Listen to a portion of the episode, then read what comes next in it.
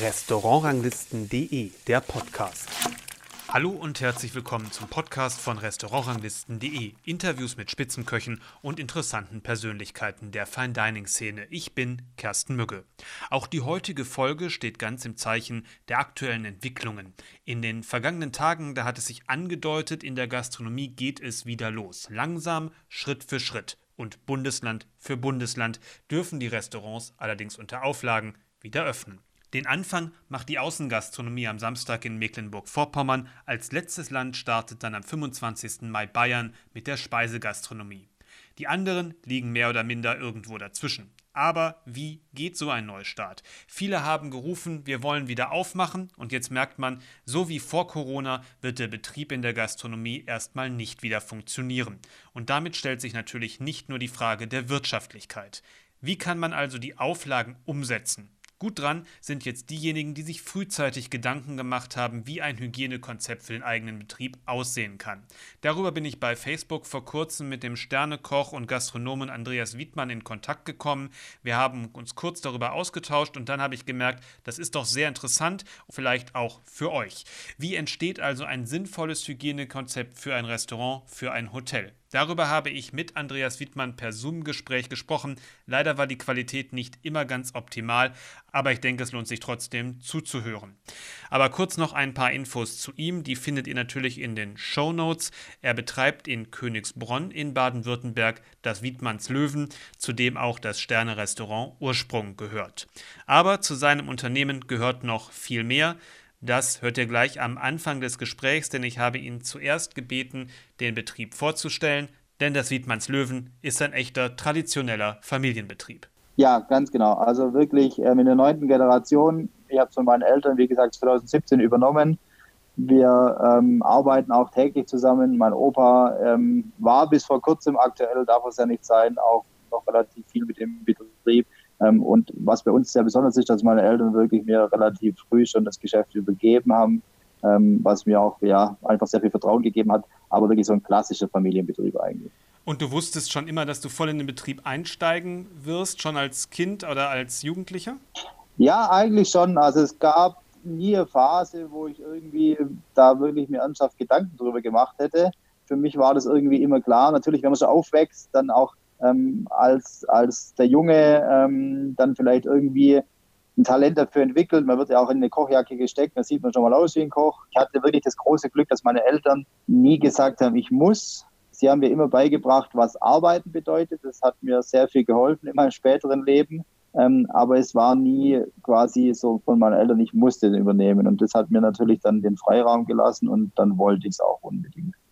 Wenn man auf eure Website guckt, das Angebot ist relativ breit gefächert. Ihr habt ja nicht nur das Sterne-Restaurant, sondern auch noch traditionelle schwäbische Küche, Übernachtung. Sag einmal kurz so von wo bis wo die Bandbreite ist bei euch. Ja, eigentlich wirklich versuchen wir schon fast alles so ein bisschen abzudecken. Also man kann bei uns von dem guten Würstsalat im Biergarten bis hin eben zu einer, denke ich, doch sehr ausgereiften Gourmetküche von einem ja einfachen Zimmer, wenn man mal irgendwie auf Durchreise ist, bis hin zu einem exklusiven Urlaub in unseren Chalets. Ähm, dann Catering mit eigenen Locations. Eigentlich so ein bisschen alles haben bei uns, weil wir eben auch einen Standort haben, wo man ein bisschen breit aufgestellt sein muss. Und es sieht bei euch relativ modern aus. Kam das durch dich oder waren da deine Eltern schon in die Richtung unterwegs, Tradition und Moderne so ein bisschen miteinander zu verbinden? Ja, also meine, meine Eltern ähm, haben auch wie ich immer nach vorne geschaut, nicht zurück. Und das, das hat man immer schon gemerkt. Zum Beispiel so ein Projekt wie die Chalets, ähm, das ist eigentlich entstanden, bevor ich nach Hause kam.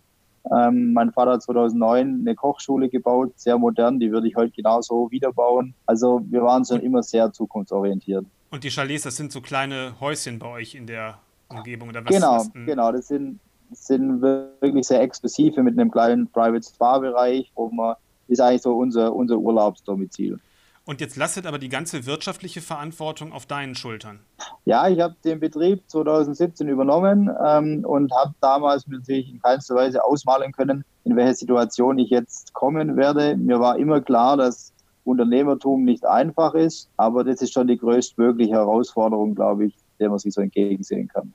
Wie gefährlich ist die Situation für euren Betrieb zurzeit? Ähm, ich denke, dass wir alle Maßnahmen, die wir greifen konnten, sehr gewissenhaft getroffen haben und dass wir eigentlich eine gute Perspektive haben, unseren Weg weitergehen zu können. Ganz ehrlich, ähm, ich weiß nicht, was kommen wird. Also wir müssen natürlich schon wie alle anderen darauf hoffen, dass sich die Lage irgendwo normalisiert jetzt, dass wir in dieser neuen Normalität, ähm, sage ich mal, wieder unsere, unsere Nische finden. Aber ich bin da wirklich sehr gut weil wir eben ein sehr regionales, sehr bodenständiges Konzept haben. Und ich glaube, das wird jetzt mehr denn je zählen. Die neue Normalität, das ist schon der ähm, große Begriff ja zurzeit auch im politischen Raum. Ne? Ja.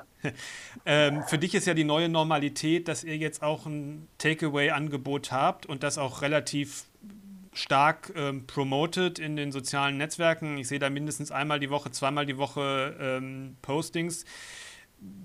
Ist es mehr als eine, sage ich mal, eine Beschäftigungstherapie für, für euch? Ähm, kommt da ernsthaft was bei rum oder ist es mehr ein bisschen Marketing und bei den Leuten im Gedächtnis zu bleiben? Gut, also es ist besser wie nichts, ähm, aber natürlich bei, bei dem großen Unternehmen, das wir haben, ist es einfach marginal, was jetzt da noch zu machen ist. Ähm, aber wir sind da sehr zufrieden damit, vor allem, weil wir einfach ein sehr positives Feedback bekommen, weil die Leute wirklich sehr dankbar sind, ähm, dass sie einfach nach wie vor unsere Geschmäcker, unsere Soßen, das ist ja alles gleich wie vorher, bekommen können. Wir haben uns auch die ein oder andere Idee natürlich einfallen lassen, ähm, haben von Anfang an dieses schwäbische Care-Paket gemacht, haben dann mal ein Brunch-Paket gemacht, haben auch mal wirklich so richtige Klassiker wieder gekocht, wie einen guten Leberkäse auf dem Ofen und solche Sachen. Also da merkt man sehr viel Dankbarkeit, aber wenn man ehrlich ist, ist es für uns, vor allem für meine Stammmannschaft, ähm, auch in der Küche, schon von der ersten Zeit wirklich Beschäftigungstherapie gewesen. Weil noch nicht so viel rumgekommen ist. Dabei. Ja, weil, weil man, man kann damit, jetzt in unserem Fall, können wir, sage ich mal, Umsätze aus dem Gasthaus in gewisser Weise abdecken.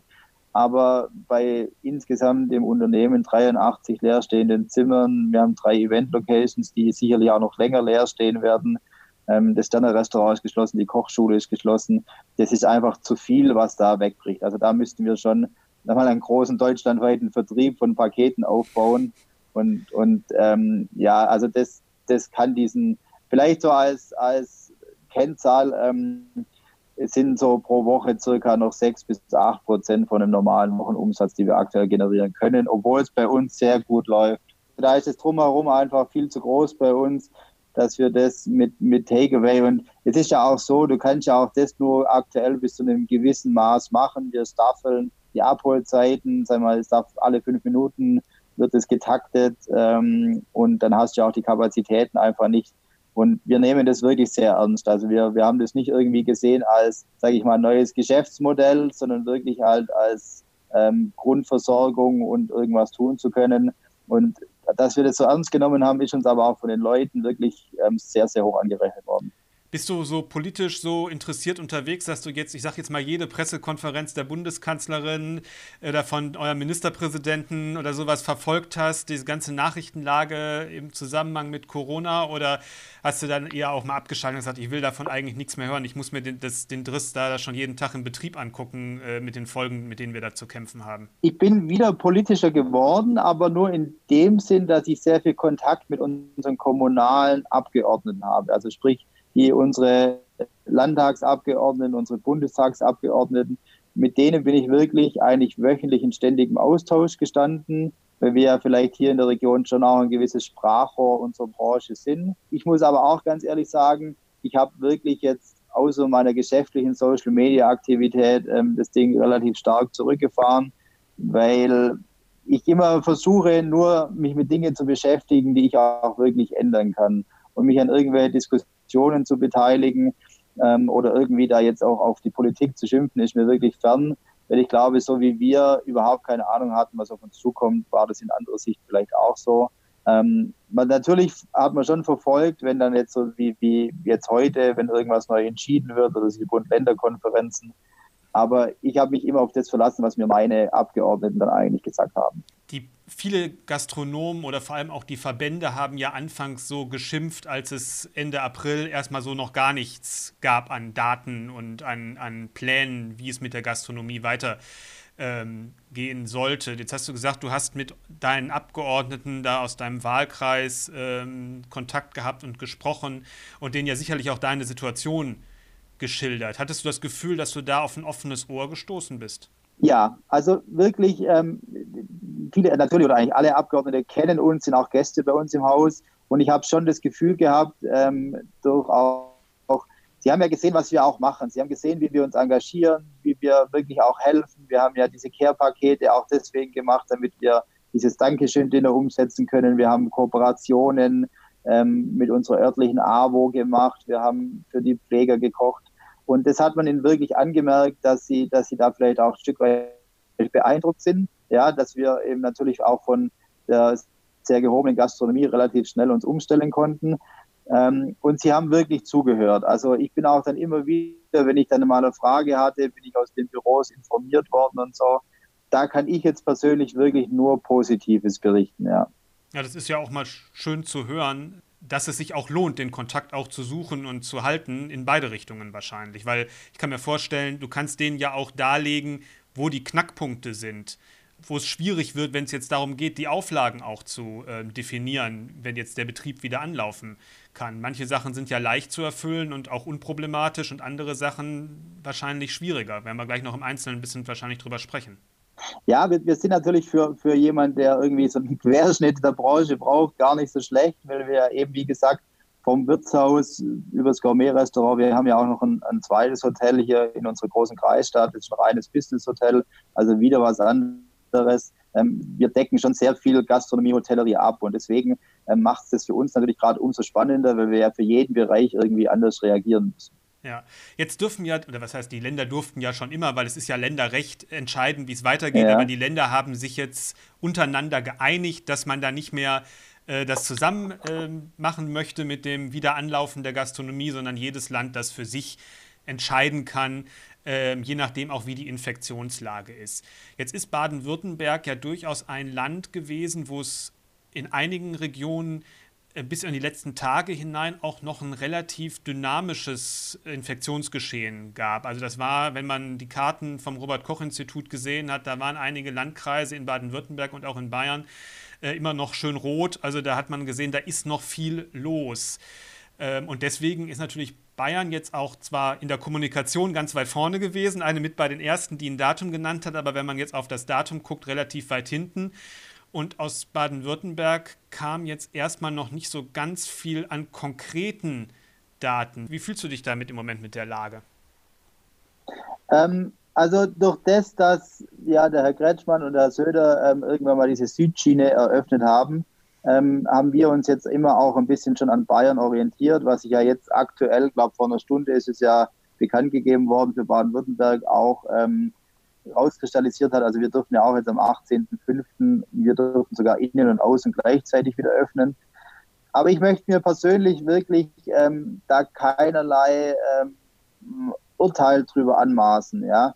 Ähm, ich denke, dass wir, dass wir ja in, eigentlich in Deutschland froh darüber sein sollten, wie es läuft aktuell. Ja? Ähm, ich habe auch natürlich durchs Kochen weltweit viele Bekannte, viele Freunde gewonnen und man hört wirklich, ähm, ja, ähm, dass es nicht überall so glimpflich läuft wie bei uns. Und deswegen ähm, ist jeder, glaube ich, ich würde auch heute, lieber heute wie morgen meinen Betrieb wieder öffnen. Aber ich bin wirklich weit davon entfernt zu sagen, irgendwie, dass ich mir das Urteil erlauben will drüber.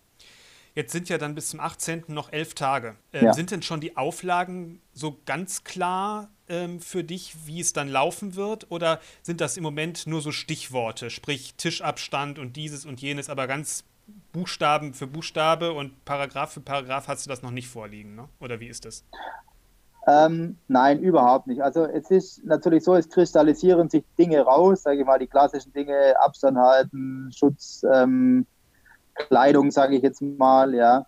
Aber wir sind da ein bisschen einen anderen Weg gegangen, weil das, diese Situation für mich relativ schnell nicht mehr erträglich war, immer irgendwie warten zu müssen. Das haben wir zum Beispiel auch bei der Schließung so gemacht. Ähm, ich habe ein bisschen, ja, wenn man seinen Vorteil nennen will, was es ja nicht ist, ähm, meine Frau ist ja Tirolerin und ähm, da ging ja alles schon früher los. Also meine Schwiegereltern waren schon in Quarantäne, wo wir noch gekocht haben. Und ich habe dann ähm, mit einem befreundeten Architekten aus Südtirol telefoniert und nach diesem Telefonat war mir klar, was auf uns zukommen wird. Und wir haben dann ähm, vorsorglich, also bevor es irgendwelche Verordnungen oder irgendwelche Anordnungen gab, haben wir unsere Betriebe geschlossen. Da waren wir in unserem Kreis der Erste, wo geschlossen hat. Hat auch damals nicht nur für Freude gesorgt, muss ich auch ehrlich sagen. Ähm, aber uns ist diese Entscheidung auch wirklich mit sehr viel Anerkennung insgesamt ja, angerechnet worden. Und so haben wir es jetzt eigentlich die ganze Zeit gemacht. Wir haben immer, sind immer eigentlich irgendwo ein bisschen vom Worst Case ausgegangen. Auch so jetzt bei den, bei den Hygienemaßnahmen haben dort unsere Betriebsärzte mit ähm, eingeschaltet, haben das Gesundheitsamt mit eingeschaltet.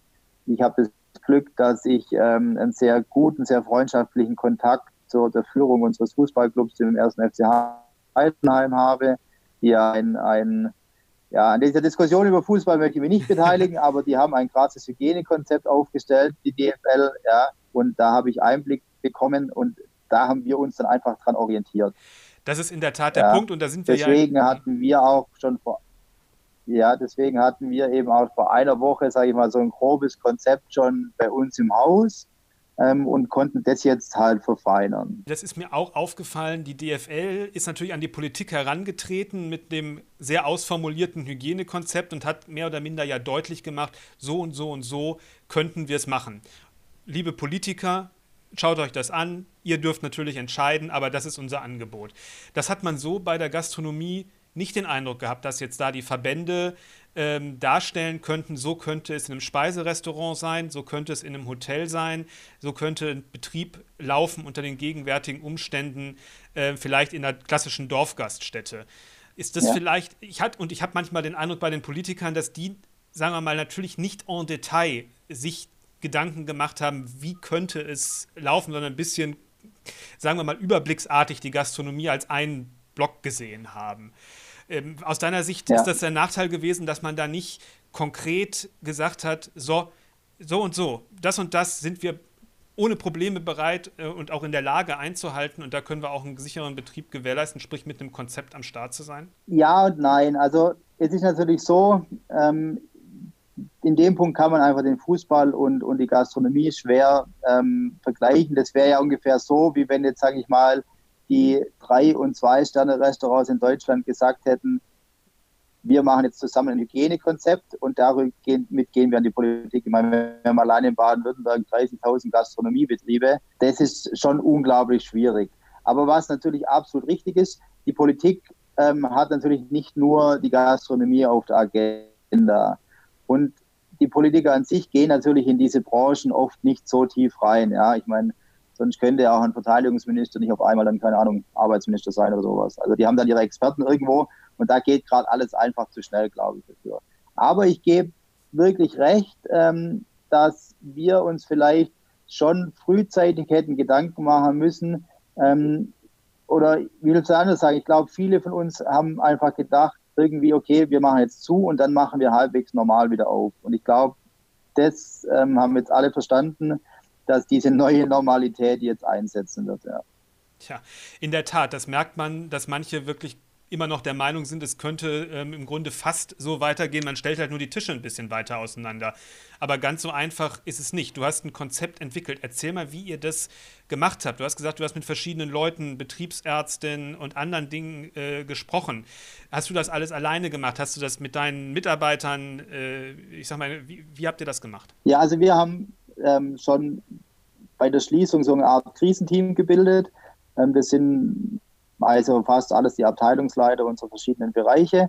Und mit denen habe ich das natürlich erarbeitet, aber wir haben eben gleich externe Berater in Anführungszeichen mit dazugeholt, weil ganz ehrlich, ich bin Koch, ich habe hab da keine Ahnung davon. Ja, ich weiß, wie man eine Küche sauber hält nach, nach unseren Regeln, aber von diesem Virus habe ich keine Ahnung. Und deswegen habe ich mir unseren Betriebsarzt mit dazu genommen und hatte, wie gesagt, dann eben die Möglichkeit, auch mit mit den Ärzten, die eben den FC Heidenheim betreuen, zu sprechen.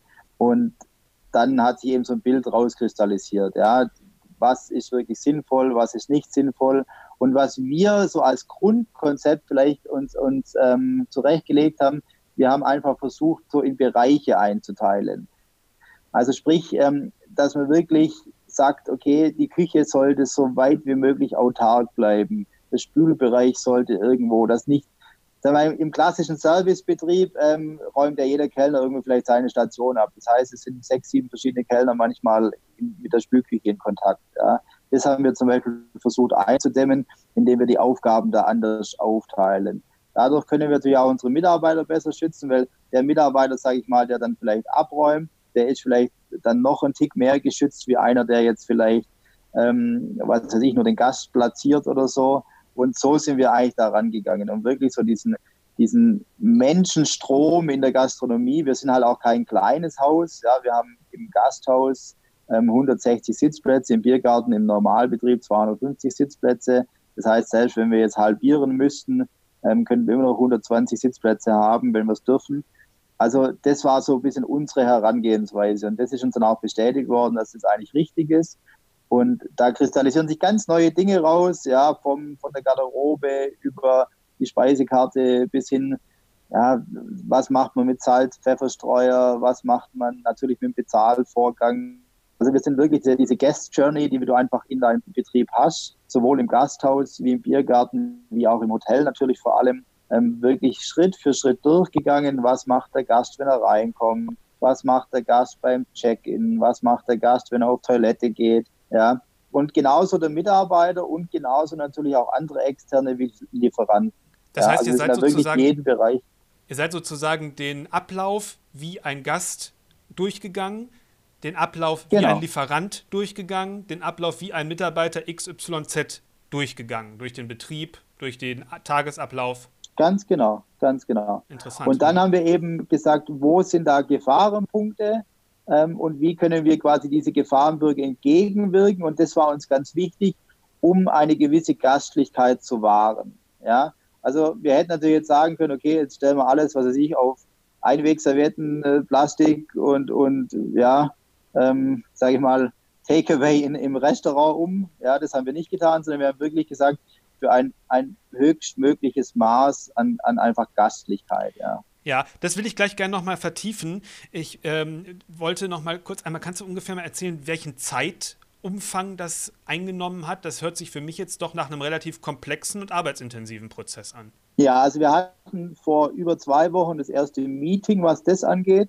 ähm, haben das dann auch ähm, quasi, ja, teilweise im Homeoffice die Mitarbeiter quasi zu Hause ausgearbeitet. Da haben wir uns immer wieder ähm, verständigt und sage mal ganz intensiv arbeiten jetzt zwei Mitarbeiter hier im Haus eigentlich seit einer Woche an der Umsetzung schon. Also sprich, ähm, die ganzen Schilder werden gemacht, ähm, ja, die Tischpläne werden neu gemacht. Ähm, also es wird eigentlich jetzt schon, sage ich mal, praktisch das umgesetzt und auf den Neustart vorbereitet. Muss man vielleicht auch verstehen, in der Gastronomie ist ja Hygiene normalerweise kein Fremdwort. Äh, ist ja etwas, was zum tagtäglichen Arbeiten gehört. Aber dass das jetzt nochmal eine ganz andere Anforderung durch die Art und Weise des Virus und so ähm, dazu kommt, wo man nicht einfach sagen kann, wir können auch, so wie wir arbeiten ja schon sauber, aber das ist dann doch nochmal was anderes, dass man das nochmal alles neu denken muss. Ist das, würdest du das so unterschreiben? Ja, weil es eine andere Art von Hygiene ist. Also wie gesagt, ich, ich bin, habe ja von Medizin nicht so viel am Hut, aber was ich wohl gelernt habe, ist das einfach diese, diese Tröpfcheninfektion. Das heißt, dass wir uns gegenseitig infizieren können und nicht so sehr dieses Problem, sage ich mal, von, von wenn wir was angefasst haben oder wenn wir irgendwie ähm, und das ist ja das, was wir in der Küche normalerweise so, so penibel darauf achten, dass wir absolut reinarbeiten, dass unsere Oberflächen perfekt desinfiziert sind, dass wir mit dem Lebensmittel perfekt umgehen. Aber das ist eine ganz andere Art von Hygiene. Und Gastronomie lebt einfach von Menschen. Ja, das ist natürlich diese große Problematik, die wir gerade haben, dass wir immer ein Höchstmaß hinter den Kulissen an Teamfähigkeit, an das fängt ja jetzt schon an mit dem Morgenmeeting. Normalerweise steht beim Morgenmeeting auf drei Quadratmetern zehn Köche, ja, geben Sie erstmal die Hand, trinken Kaffee miteinander und, und dann wird fünf Minuten Chef-Meeting gemacht. Ja. Ähm, das geht schon mal jetzt aktuell zum Beispiel nicht. Dann geht man mal nach einem harten Service miteinander eine rauchen, ja, ähm, zum Beispiel. Also nicht ich, aber meine Jungs natürlich, ja. Ähm, oder trinken dann Feierabendbier zusammen. Ja, das sind alles Dinge, die, die natürlich jetzt irgendwie gerade so ein bisschen überdacht werden müssen. Und genauso natürlich im Gästebereich. Das Gespräch am Gast, wenn der Service mal fünf Minuten sich Zeit nimmt, irgendwie am, am Tisch zu stehen oder der Chef sitzt mal irgendwo dazu in einem guten Wirtshaus. Ähm, das ist ja diese, diese Thematik. Und das hat nichts damit zu tun, ob ich jeden Tag, sage ich mal, mein, mein, mein Boden putze oder nicht. Den kann ich so viel putzen, wie ich will. ähm, ich muss diese andere Sachen in den Griff bekommen. Das sind natürlich viele Dinge, die dann auch vom persönlichen Verhalten eines Menschen abhängen, vom Gast, aber auch von den Mitarbeitern oder von dir selber.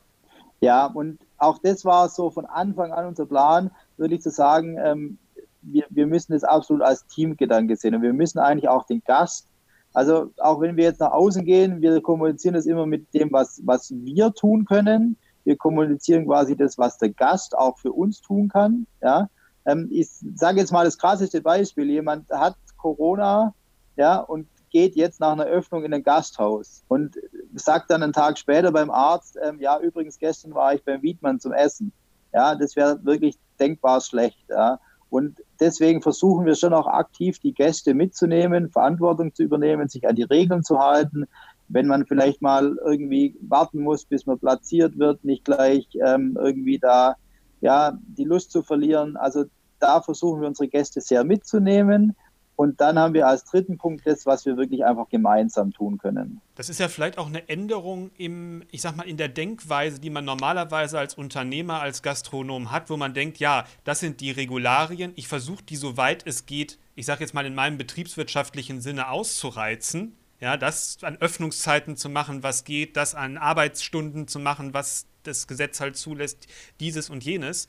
Und jetzt muss man vielleicht ein bisschen sich auch mal in diese Sicht, in eine andere Sichtweise reinbegeben, nämlich in die Sichtweise dieser, ja, dieser Probleme, die sich aufgrund der menschlichen Nähe ergeben und dann vielleicht auch so viel Verantwortung zu übernehmen, zu sagen, ja, wie gestalten wir das so, dass das erstmal die Sicherheit gewährleistet ist und dann denken wir an die, an die wirtschaftliche äh, Komponente dabei. Oder was, wie empfindest du das? Ja, ich glaube, dass das eine, dass das eine oder das andere nicht funktionieren wird. Also ähm, wenn ich jetzt nicht an die Sicherheit denke und dann Gefahr laufe, dass ich meinen Betrieb wieder schließen muss, ja, ähm, dann brauche ich mir irgendwann über wirtschaftliche Themen gar keine Gedanken mehr machen, ja. Und wenn ich, wenn ich jetzt, sage ich mal, nicht das irgendwie schaffe, meinen, meinen Gästen ein gutes Gefühl zu geben, ja, und natürlich auch die Sicherheit insoweit zu gewährleisten, dass die Gäste jetzt gern zu mir kommen und dass sie es auch annehmen, dass sie auch sagen, okay, ähm, dann gibt es jetzt ein Double Seating beim Wiedmann und dann gibt es vielleicht gewisse Zeiten, aber ich habe ein tolles Essen und ich weiß, dass ich ähm, einfach sauber das Haus verlasse. Ähm, nur dadurch kann ich ja aktuell irgendwie eine gewisse Wirtschaftlichkeit wieder garantieren. Also das muss man schon aktuell, glaube ich, zusammensehen, ja. Du hast gerade auch gesagt, ähm, ihr habt schon bei der Entwicklung des Konzepts daran gedacht, wie man Gastlichkeit bewahren kann. An welchen Punkten war das besonders wichtig? Wo kommt das in dem Konzept mit vor? Ähm, also bei uns nehmen wir uns als Familie da sehr mit in die Verantwortung, sprich wir, wir werden noch präsenter sein, wie wir es eh schon sind. Ähm, wir werden, werden wirklich auch Dinge wieder übernehmen, ähm, um, um noch, ja, vielleicht auch manchmal Mitarbeiter zu schützen und einfach zu sagen, okay, das machen wir jetzt wieder. Ähm, natürlich wir in der Küche haben uns den Anspruch, ähm, vielleicht das, was man an, an Servicequalität gerade ein bisschen wegnehmen muss, durch, durch noch mehr Energie und noch mehr ja, ich will nicht sagen noch mehr Geschmack, aber einfach durch noch mehr Ehrgeiz in der Küche vielleicht ein bisschen wettzumachen. Ähm, aber durch, durch Kleinigkeiten. Einfach, wenn man, wenn man dem Gast, sage ich mal, auf die Speisekarte mal einen netten Satz schreibt, ja, den er halt dann doch liest und sich vielleicht freut. Oder wenn man einfach beim, beim Verlassen des Hauses ähm, aus sicherem Abstand einfach noch ein nettes Wort hat. Ja, ähm, das sind ja so Kleinigkeiten, die es manchmal einfach dann auch ausmachen. Und, und wir nennen das bei uns immer eben diese schwäbische Herzlichkeit. Ja, und das, das ähm, ist Teil unseres Konzepts, dass unsere Mitarbeiter wirklich da auch jetzt nochmal explizit geschult werden, da einfach noch mehr drauf zu achten, diese, diese kleinen Signale, die wir senden können, dann auch wirklich zu senden. Das hört sich sehr weit rückblickend an. Fühlst du dich so durch die Entwicklung der vergangenen Tage da in dem Kurs nochmal bestätigt, ähm, wo jetzt die Daten kommen, wo jetzt wahrscheinlich dann die Auflagen auch nochmal irgendwann genauer ausformuliert werden, weil du ja im Grunde gewappnet bist? Ähm, also ich glaube schon, dass wir gewappnet sind dafür, dass wir, dass wir unseren Gästen wieder eine gute Dienstleistung im, im, im Rahmen bieten können. Was ich überhaupt noch ehrlich gesagt noch nicht sagen kann, ist, wie die wirtschaftliche Seite jetzt in den nächsten Monaten aussehen wird.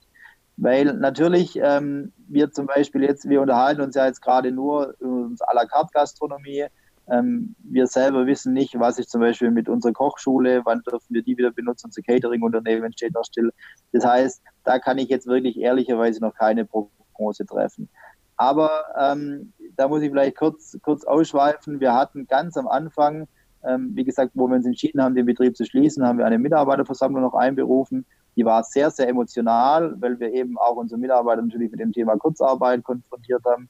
Ich meine, wenn du als, als ja, ähm, Mitarbeiter immer 100, 110 Prozent gibst und dann sagt dir der Chef so, ab Montag fahren wir auf 0 Prozent runter, das ist einfach schwierig.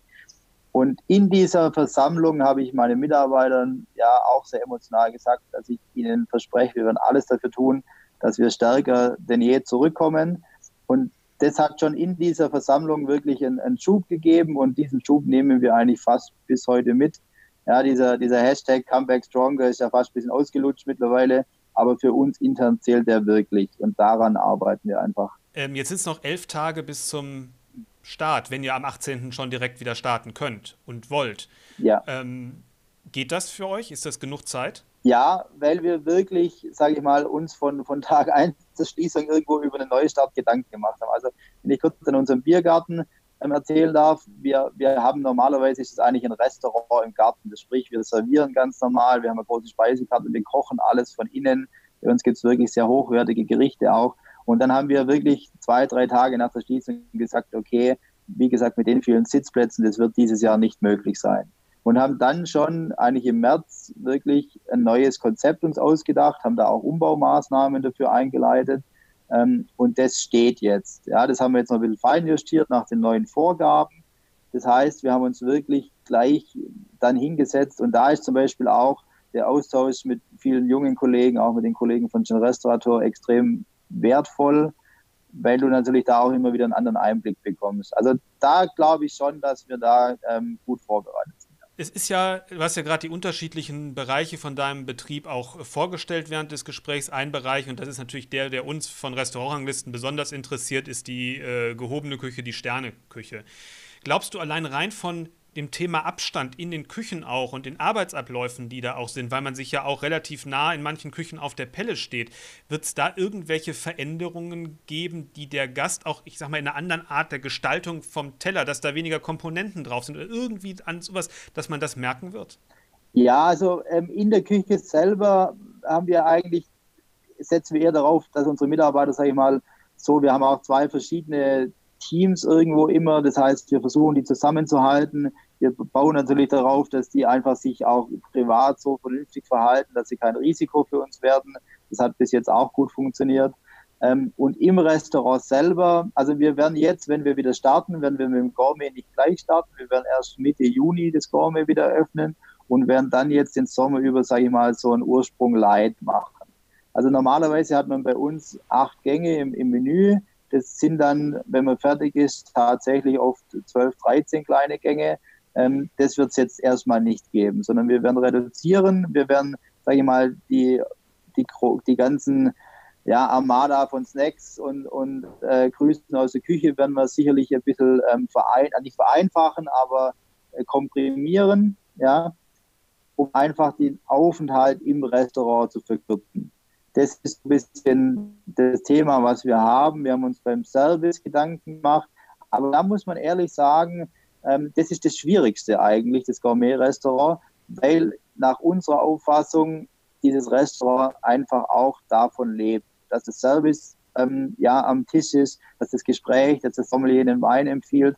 Ähm, und wenn du das einfach wegnimmst, dann fehlt zu dem Restaurant einfach die Seele. Und das kannst du nur durch die Küche dann einfach, das ist, sage ich mal, anders wie in einem Biergarten, wo du ein Wurstsalat isst. Ähm, das ist in der Gourmet-Gastronomie für mich eine ganz andere Geschichte. Natürlich auch, weil meine Frau ja bei mir den Service leitet. Ähm, das ist natürlich auch eine emotionale Geschichte.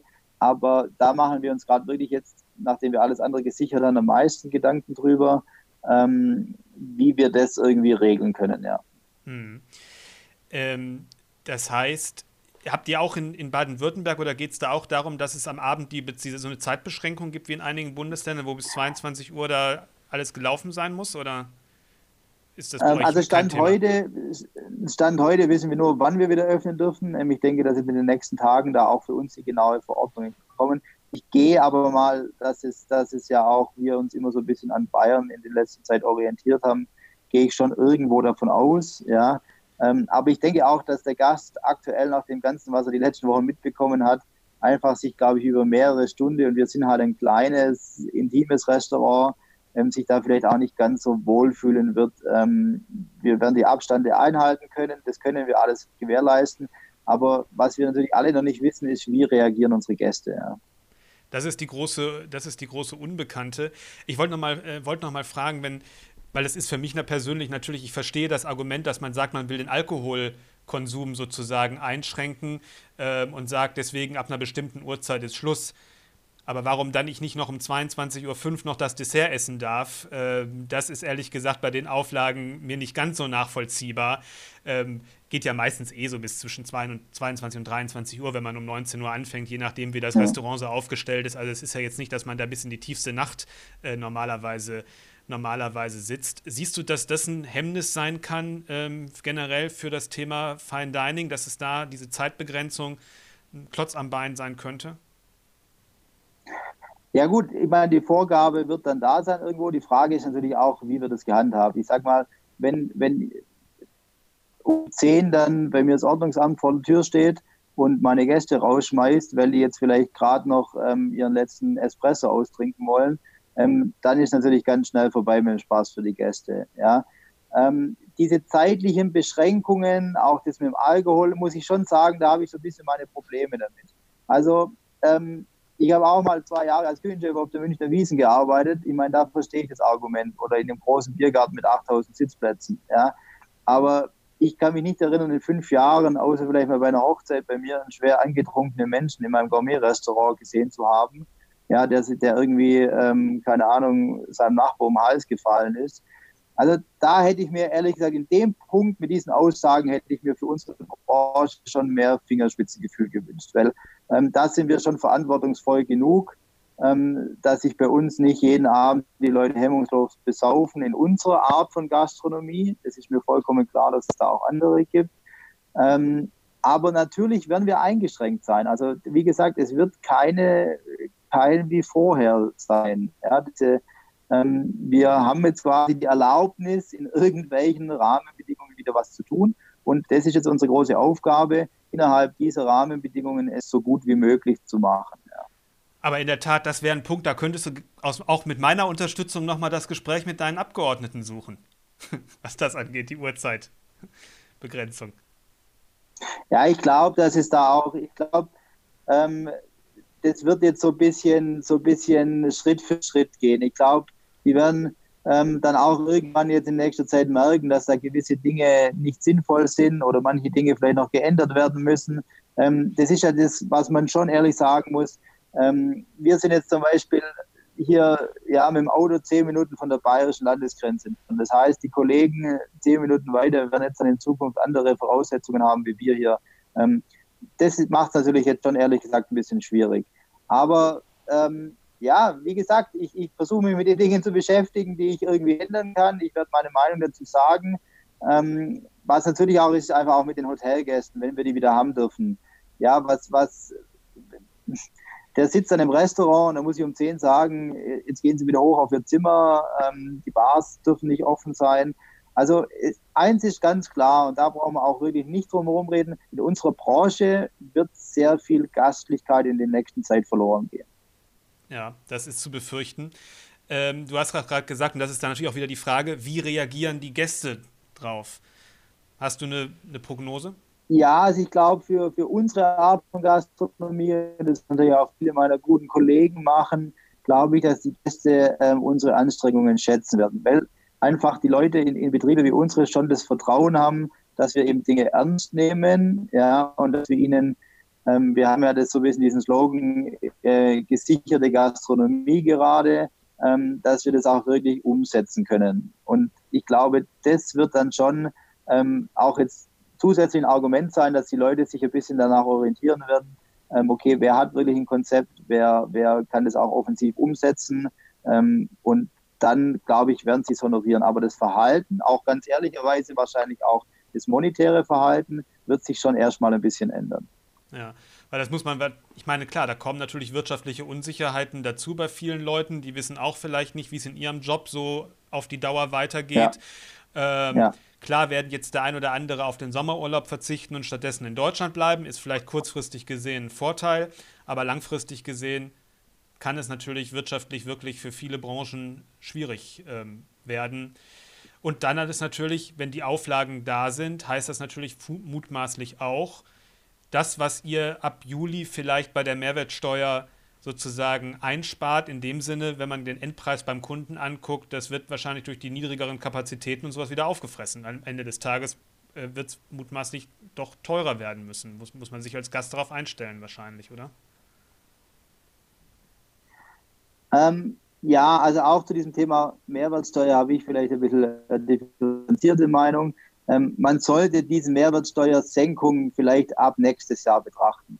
Also ich sehe ähm, es wirklich auch uns Gastronomen jetzt in der Pflicht ähm, zu zeigen, dass, dass diese Forderung von uns nach 7% Mehrwertsteuer wirklich gerechtfertigt ist und dass es dann vielleicht ab nächstes Jahr auch, weil ich denke stark, dass es ein, ein Bundestagswahlkampfthema werden wird, ähm, dass wir auch wirklich zeigen, dass wir das als absolute ähm, als absoluten Motor für einen neuen Aufschwung in der Branche vielleicht sehen. Und wenn, wir, wenn uns das gelingt, ähm, mit den Gästen positiv zu kommunizieren, wenn uns das gelingt, dass wir, dass wir wirklich auch zeigen können, okay, wenn wir irgendwo wieder die Luft bekommen, ja, weil ich meine, für unsere Branche gibt es gerade für viele nur die Möglichkeit, neue Kredite aufzunehmen, um diese ganze Umsatzausfälle zu überbrücken. Und das ist natürlich was, wo man sich schon fragt, okay, ähm, jetzt habe ich versucht, alles richtig zu machen, jetzt habe ich ähm, versucht, mich an alle Regeln zu halten die letzten Jahre und jetzt komme ich unverschuldet in sowas, was existenzbedrohend ist. Wo ist da irgendwo meine Hilfe? Ja, und da gebe ich vollkommen recht. Akut sind 7% Mehrwertsteuer keine Hilfe. Ich glaube aber, dass es vielleicht ab nächstes Jahr, wenn es dann doch vielleicht länger kommt, auch ab übernächstes Jahr, ein, ein ähm, ja, Aufschwungmotor für unsere Branche sein kann. Und viele Betriebe werden wahrscheinlich auch ihre Konzepte hinterfragen müssen, ob die unter den gegenwärtigen Umständen, in ihren gegenwärtigen Standorten, in ihren gegenwärtigen Immobilien so weitergehen, wenn man weiter größenbeschränkt bleibt. Wahrscheinlich wird sich die Branche doch stark ändern, sagen viele. Siehst du das auch so? Ja, glaube ich schon auch. Also bei uns zum Beispiel ist eine ganz schizophrene Situation entstanden. Wir haben ein komplett neues Hotel ähm, gebaut das, ja, wo wir unglaublich viel, ja, viel Schulterklopfer bekommen haben, ein ganz modernes Business-Hotel, ähm, das wirklich eine richtig coole Geschichte eigentlich ist. Aber da stellen wir uns jetzt gerade wirklich die Frage, wie entwickelt sich der Business-Sektor? Ja, also das heißt, da machen wir uns schon wirklich Gedanken.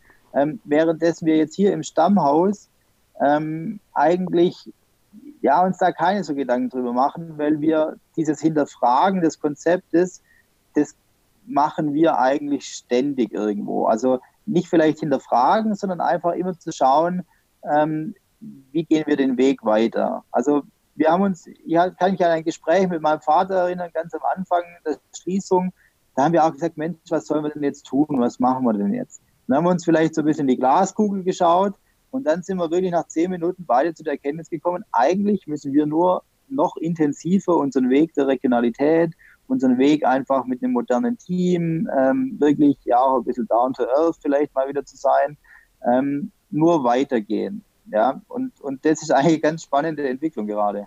Vielen, vielen Dank. Das waren Gerne. sehr erfrischende Einsichten und sehr reflektierte Einsichten, fand ich. Das hat mir sehr gut gefallen. Vielen, vielen Dank. Ja, hat mich auch gefreut und ich hoffe, dass wir uns jetzt dann alle bald mal wieder nicht nur online hören und sehen, sondern wirklich auch dann wieder in den Gasthäusern und in den Restaurants ähm, wieder ein bisschen genießen können. Soweit das Interview mit Andreas Wiedmann. Auch wenn das sicher nicht unsere letzte Folge war mit dem Schwerpunkt Corona, wollen wir in den nächsten Wochen endlich diese interessanten Interviews bringen, die wir vor Ausbruch der Corona-Epidemie geführt haben.